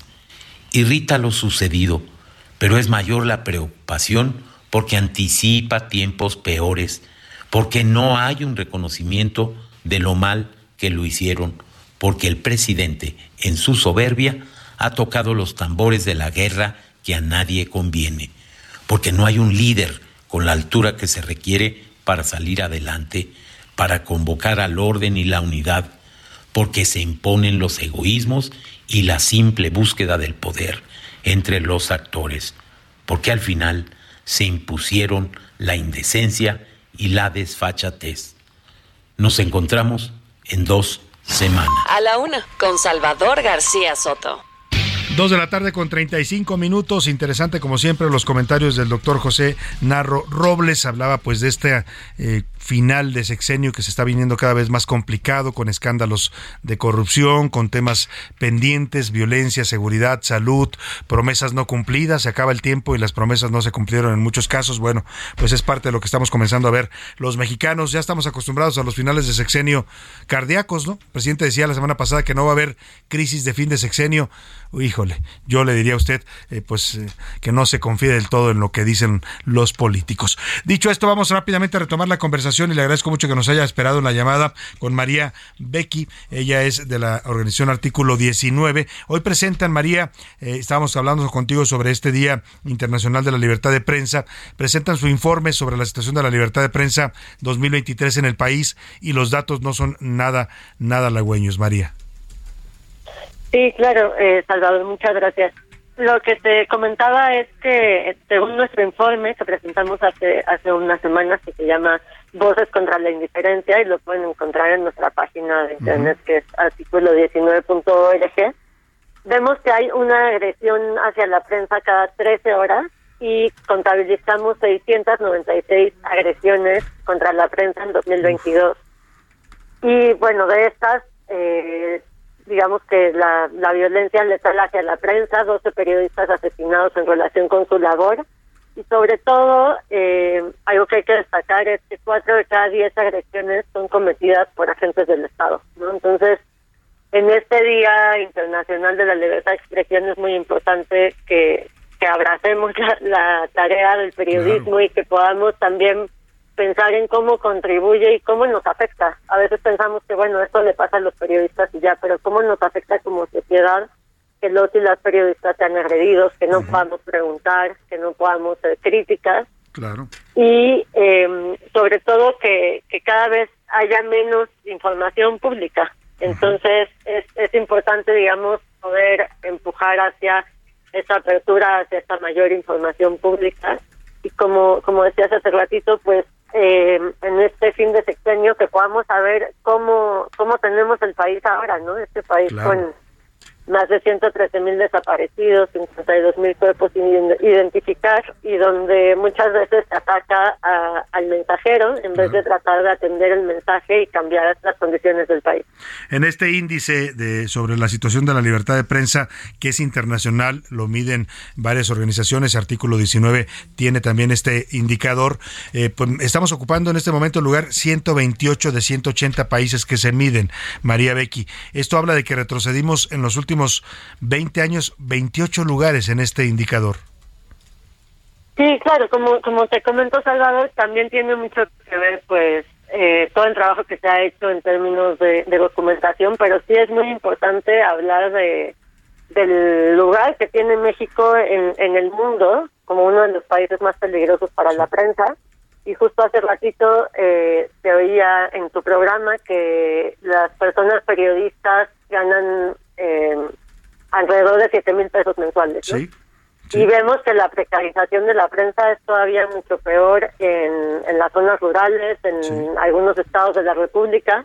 Y también pensamos que es importante hablar de eso y hablar de cómo eh, se pueden mejorar las condiciones de, de la prensa para que podamos eh, dar una seguridad integral, digamos, a cada una de ellas y de ellos. Sin duda. Sigue siendo una profesión, además de ahora muy peligrosa en México, también sigue siendo una profesión mal pagada para el esfuerzo que representa hacer periodismo en este país. Te agradezco, María Becky, de verdad compartirnos estos datos, estos indicadores y sobre todo estas reflexiones en un día importante para la sociedad, que es este Día Mundial de la Libertad de Expresión. Muchas gracias, María.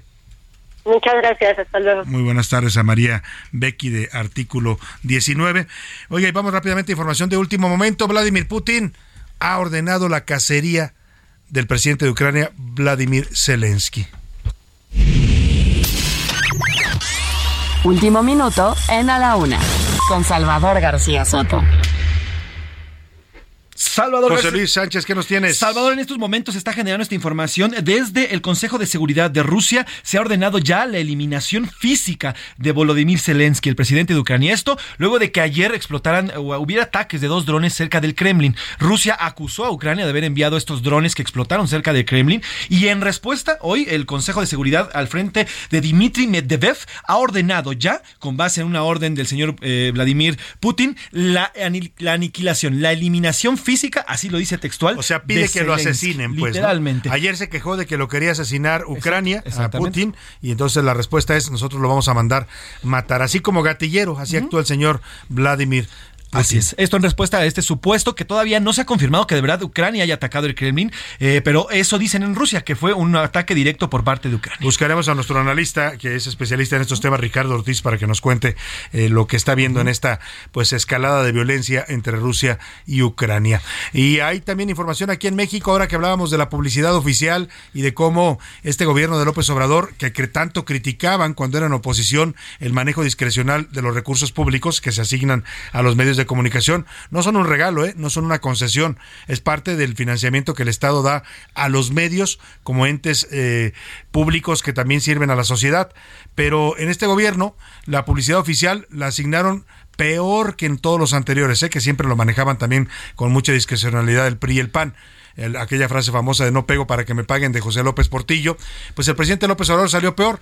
A los que lo tratan bien y hablan bien de él, les da mucha publicidad. A los que lo critican y lo cuestionan, les cierra la llave de, lo- de la publicidad oficial. Y esto tiene que ver con eso, porque Mexicanos contra la Corrupción, ahora que se están sacando reportajes de los hijos de López Obrador, ya le hablaba del caso de Andy y sus amigos que están ganando millones con contratos públicos en el antiguo aeropuerto de Texcoco. Ahora es José Ramón López Beltrán, está saliendo un reportaje de Mexicanos contra la Corrupción, José Luis Sánchez. Salvador, así es, lo publican a través de sus redes sociales. Hablan de una repetición del esquema de la, lo llaman la otra casa gris. Y es que José Ramón López Beltrán vive en una casa aquí en la Ciudad de México, en la alcaldía, en la alcaldía Coyoacán. Sin embargo, esta casa está a nombre de la asistente de la directora de la jornada. Esta casa pertenecería, según ya lo ha investigado Mexicanos contra la Corrupción, eh, de, de la persona que está en el, en el eh, ¿Cómo en se este llama la asistente? en este directorio de las, eh, perdón, de la Creo que es de la- Aurora sí, Martínez. Aurora Martínez, exactamente. Ella será asistente de la directora de la jornada. Mire, no tiene nada, no, no es ilegal que alguien le preste una casa a alguien, ¿eh? Si usted le, le dicen puedes vivir en mi casa el tiempo que quieras, eso no es ningún delito.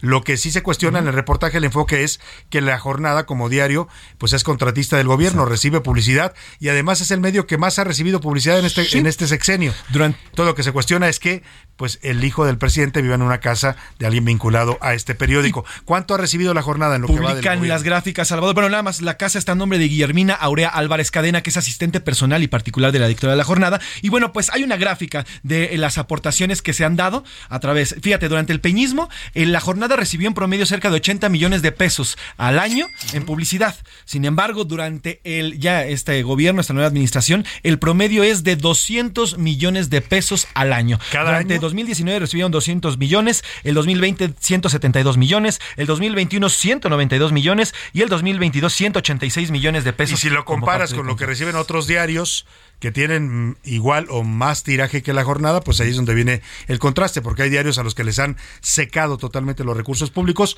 para castigarlos, para sancionarlos, porque hacen crítica a la labor del presidente y de su gobierno. Bueno, pues ahí está el dato que da Mexicanos contra la corrupción. Se ve que los hijos del presidente se van a convertir en un dolor de cabeza para el presidente en este fin de sexenio. Vamos a otros tema, otro tema importante. A la una, con Salvador García Soto. Vamos a conversar de esta decisión que tomó el gobierno. Hace unos días se anuncia, bueno, en la Cámara de Diputados, en esta, aprobar todo, todo al vapor, ¿no? Sobre las rodillas, iniciativas que todavía ni siquiera conocemos bien los mexicanos y cómo nos van a impactar en nuestra vida diaria. Bueno, pues una de ellas fue la desaparición del INSABI. Desaparecieron el INSABI, que fue un total fracaso, y ahora lo van a transformar en IMSS Bienestar. Pero hay muchos especialistas que están alertando. Mire, tampoco se necesita ser especialista. Si usted es beneficiario del IMSS, seguramente usted dirá, ¿cómo que le van a dar más pacientes al IMSS de los que ya tiene si no puede con los que tiene? No hay medicamentos, las citas se retrasan cada vez más, no hay cirugías porque no hay disponibilidad de quirófanos. Vaya, no hay camas en los hospitales. Usted llega a un hospital del IMSS, a una clínica, y lo tienen en el pasillo sentado en una silla porque no hay una cama disponible. Bueno, pues a ese IMSS que está sobresaturado, que está rebasado en su capacidad de atención, le van a agregar ahora ya son creo que 20 estados del país o 22 estados, que quizás un poco más, que ya firmaron para convertir sus sistemas de salud estatales en IMSS Bienestar. Y eso preocupa y preocupa mucho. Para hablar de este tema está en la línea telefónica el doctor eh, eh, Juan Manuel Lira. Él fue titular de atención médica del Instituto Mexicano del Seguro Social, sabe bien de estos temas y es promotor de la salud igualitaria en México. ¿Cómo está, doctor? Qué gusto saludarlo. Buenas tardes. ¿Qué tal, Salvador? Buenas tardes y un saludo a todo tu auditorio en Heraldo Radio. Doctor, ¿por qué es preocupante esta, esta decisión de eh, sumar al IMSS lo que ahora es el, el IMSS Bienestar, que era el antiguo Seguro Popular, luego fue el INSABI? ¿Hay capacidad en el Instituto Mexicano del Seguro Social para absorber esta nueva eh, demanda de servicios? Sí, como bien me presentaste, Salvador, yo fui desde la- el, el inicio de esta administración el titular en la unidad de atención médica, que es la que se encarga de toda la prestación en el régimen que se conoce como régimen ordinario, aunque realmente su nombre es régimen obligatorio. Pero vamos a, para que la, la audiencia lo entienda, es el régimen ordinario, y que todos conocemos de las cuotas tripartitas. Aquí lo interesante, y quisiera que aclarar un poco, es de que todo lo que va a pasar del INSABI no pasa directamente al IMSS ordinario, sino que pasa al nuevo organismo que se llama Eh, Bienestar, que es un sistema distinto, que efectivamente, como bien dices, fue un poco desgraciado la forma como se autorizó por los diputados, pero no se pierde la esencia de lo que era el INSABI, que es prestar atención a toda la población que no tiene derecho a la seguridad social. Yo creo que no se va a poner en riesgo el IMSS ordinario porque no pasa directamente al IMSS ordinario. Como Ok. te digo, pasa un nuevo sistema, digamos, tan o más fuerte que cuando se consolide, espero yo bien que en, en otras administraciones va a ser igual o más de fuerte que el IMSS ordinario. Entonces, en ese momento el IMSS tiene sus problemas, es cierto, también tiene sus virtudes, pero ahora todo lo que se va a pasar va a ser a un nuevo organismo que está apenas empezando, efectivamente va a tener una estructura tan grande como te digo y burocrática como el IMSS ordinario, pero es no creo que haya un riesgo ahorita en el IMSS ordinario como tal. O el sea- gran reto va a ser que el IMSS eh, Bienestar, si obviamente cumpla con lo que quedó establecido en la ley, en la gratuidad, en la prestación de servicio, en la calidad, en fin, todo lo que quedó aprobado por los diputados y senadores. Claro. Ahora, eh, en este nuevo servicio, como usted dice, no va a ser el, digamos, el IMSS normal el que va a atender a los pacientes, es este nuevo organismo. ¿Dónde se les va a atender? ¿En las mismas clínicas, en los mismos hospitales que hoy tiene el IMSS o se van a crear instalaciones especiales para este nuevo IMSS Bienestar? Es una buena pregunta y me da pie para decirte que esto quedó establecido en la ley de una forma progresiva. Y ahorita, como tú bien dices, todos los estados que se están adhiriendo a esta llamada federalización, que no es otra cosa más que una centralización de lo que es los recursos estatales de salud, están dando sus hospitales, hospitales, digamos, de primer nivel, las clínicas donde tienen la mayor parte de población, Ujú. hospitales generales y los van a transferir al IMSS Bienestar. Después, en el plan estratégico que va a desarrollar la Secretaría de Salud, yo creo que en esta administración o la siguiente, se van a generar hospitales nuevos, que van a ser hospitales sin bienestar, que como tú bien dices, van a tener a toda la población que no tiene derecho a la seguridad social. Y así como está el plan, y es un plan muy este, ambicioso, que espero yo que ahora sí de resultado y que no sea como otro Insabi, que ya ves que Claro. fracasó un poco en su Pues sí, objetivo. el ¿no? INSABI fue un fracaso realmente, por eso lo desaparecen. Ahora, eh, ¿hasta qué nivel de atención va a dar el IMSS Bienestar? Porque el Seguro Popular tenía atención incluso para eh, tener este fondo de gastos catastróficos donde enfermedades crónicas degenerativas eran atendidas. Sí, fíjate que es un punto muy importante y nosotros lo analizamos, digo nosotros porque yo encabezo un grupo, coordino un grupo de especialistas médicos, tanto de la administración, pasada como la actual, donde vimos este gran problema de haber desaparecido el, el- el fondo de salud del, del lo que era el Seguro Popular y porque atendía, digamos, a las enfermedades catastróficas o lo que se conoce como tercer nivel. Efectivamente, el bienestar va a atender primero y segundo nivel, pero quedó establecido en la ley que va a tener también un fondo que se llama Fondo de Salud para el Bienestar, que es muy parecido al fondo que tenía el Seguro Popular, donde se va a atender las enfermedades raras o de alto costo o las que generan un costo mayor. Y aparte también quedó establecido en la ley, que aprobaron los, los legisladores, que va a haber una concurrencia entre los grandes institutos, llámese el de cardiología, el de rehabilitación, etcétera, los grandes institutos del IMSS como el siglo XXI, la raza, Occidente, a través de convenios de colaboración para que los que se atiendan en el Bienestar puedan atenderse en estos grandes eh, institutos, aunque no sean del Bienestar, a través de un convenio De colaboración y se va a pasar el recurso entre ellos. Yo creo que es una buena medida y un buen avance y esperemos que se concrete porque ya la salud en México sí necesita un cambio importante, sobre Sin todo duda. por los más desfavorecidos, Salvador. Pues vamos a esperar cómo se empieza a instrumentar en la práctica. Ya son 20 estados los que se han adherido a este esquema del IMSS Bienestar, lo cual significa, como dice usted, que pasarán sus recursos y sus instalaciones al IMSS Bienestar. Vamos a, eh, a estar evaluando ya en la práctica, doctor, y si nos permite, como especialista en estos temas, lo seguiremos consultando. Seguro que sí, nada más para terminar, decirte que una parte muy importante es que toda la comunidad participe en la cuestión de la transparencia que fijamos a las autoridades que lo que está en la ley se cumpla, porque la ley se hizo para cumplirse. Y con, con mucho gusto, yo estoy en las redes sociales como arroba doblira uno, me pueden consultar y yo personalmente les contesto todas sus preguntas. Pues Salvador. si usted tiene dudas si va a ser usted usuario o beneficiario de este IMSS Bienestar, si usted estaba en un sistema de salud estatal de su estado y su estado pasó a esta parte, automáticamente usted se convierte en, en beneficiario del IMSS Bienestar, pues ya lo, ya lo dijo el doctor, arroba doc lira es su red social donde pueden consultarlo, ¿verdad?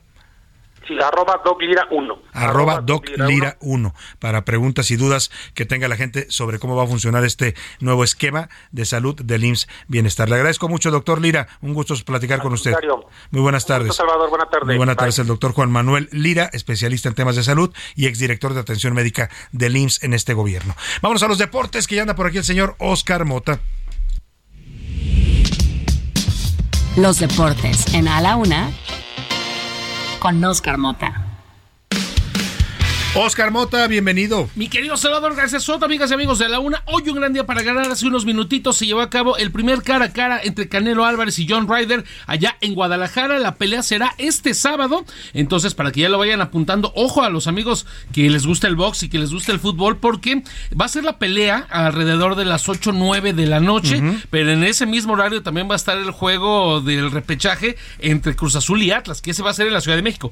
Pero entonces, para los que les gusta tanto el fútbol como el box, pues van a tener que estar echando un ojo al gato y otro al garabato. Sapeando ahí con el control. ¿Sí se transmite por televisión? Ambas. ambas. Ambas, ambas se van a estar transmitiendo. Y obviamente el tema con Canelo va a estar tanto, eh, digamos, en vivo por la parte de eh, en canales de cable y obviamente ya con TV Azteca y también obviamente Televisa estarán llevando reportes que poco a poco se van como desfasando, ¿no? Pero Oye, y los señores que tienen bares, antos deben estar felices. Eso, exactamente, quichín, quichín, que entonces para que le, vayan poniendo ahí sabroso. Vamos a escuchar rápidamente las palabras de Canelo Álvarez, porque previamente, bueno, John Ryder estuvo agradeciendo la oportunidad. Es la oportunidad de su vida, querido Salvador. Nada más para que se den una idea, John Ryder, británico, 35 eh, peleas ganadas, cobra más o menos por pelea 700 mil euros, 600 mil euros. Nada que ver con el Canelo. Por esta pelea se va a llevar 5 millones ah, de dólares. O sea, un salto cuántico para él. Exactamente. Y además de la proyección que va a tener en todo el mundo. Justamente, y por ello le agradece obviamente a Canelo. Escuchemos a Canelo Álvarez lo que significa esta pelea. Australia. Me acuerdo cuando, cuando peleaba en la, en la Arena Jalisco, que debuté en la Arena Chololo Larios, la verdad que estoy muy agradecido. Ahora volver como el mejor del mundo, la verdad que me siento muy contento, agradecido con Mauricio también, gracias por todo el apoyo, gracias Rodolfo, gracias Eddie Hens, gracias Dison por venir aquí a, a, mi tierra y poderle brindar esta, esta pelea a toda la gente que me vio crecer desde un inicio, la verdad que me siento muy contento, orgulloso de poderles brindar y venir como el mejor del mundo. Espero que lo disfruten como yo lo voy a disfrutar.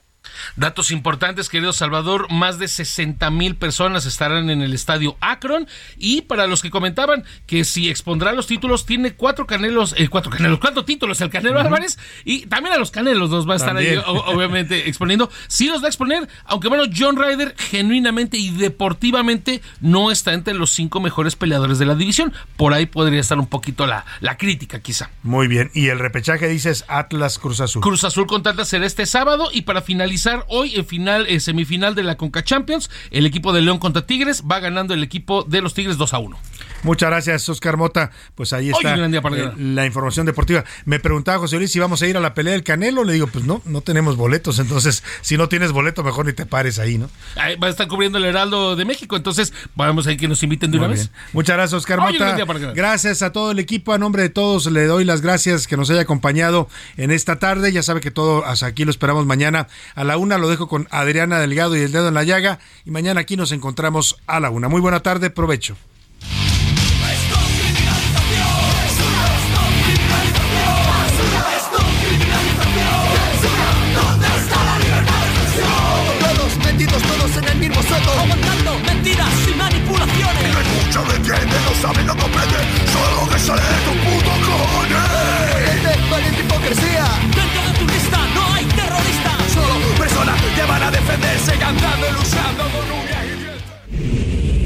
Hoy termina A la Una con Salvador García Soto.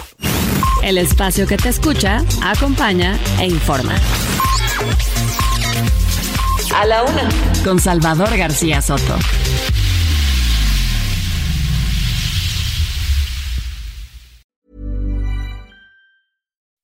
When you make decisions for your company, you look for the no-brainers. If you have a lot of mailing to do, stamps.com is the ultimate no-brainer. Use the stamps.com mobile app to mail everything you need to keep your business running with up to 89% off USPS and UPS. Make the same no-brainer decision as over 1 million other businesses with stamps.com. Use code PROGRAM for a special offer. That's stamps.com, code PROGRAM.